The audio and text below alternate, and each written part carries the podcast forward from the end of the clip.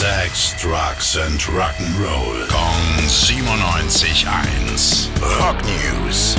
Schönen guten Morgen, Basti, an diesem Dienstag. Was gibt es denn Neues? Guten Morgen, Billy. Wir schauen mal zurück aufs letzte Wochenende am Samstag. Da haben die Killers live im Madison Square Garden gespielt. Tolles Konzert, begeisterte Fans, alles so weit, so normal.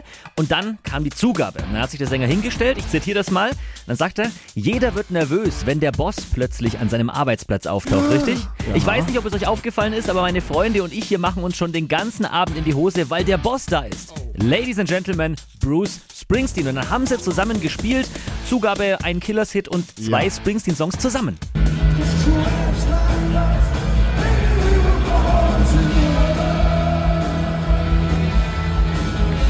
Legendär! Ja, legendär, das fantastische ja Stimmung, geil, also ja, wirklich tolle, tolle Zugabe. Und äh, Springsteen selber, der ist gerade übrigens in den letzten Zügen für sein neuestes Album.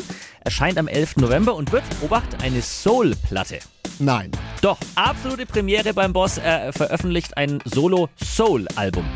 Rock News. Sex, Drugs and Rock'n'Roll. Kong 97.1. Frankens Classic Rocksender.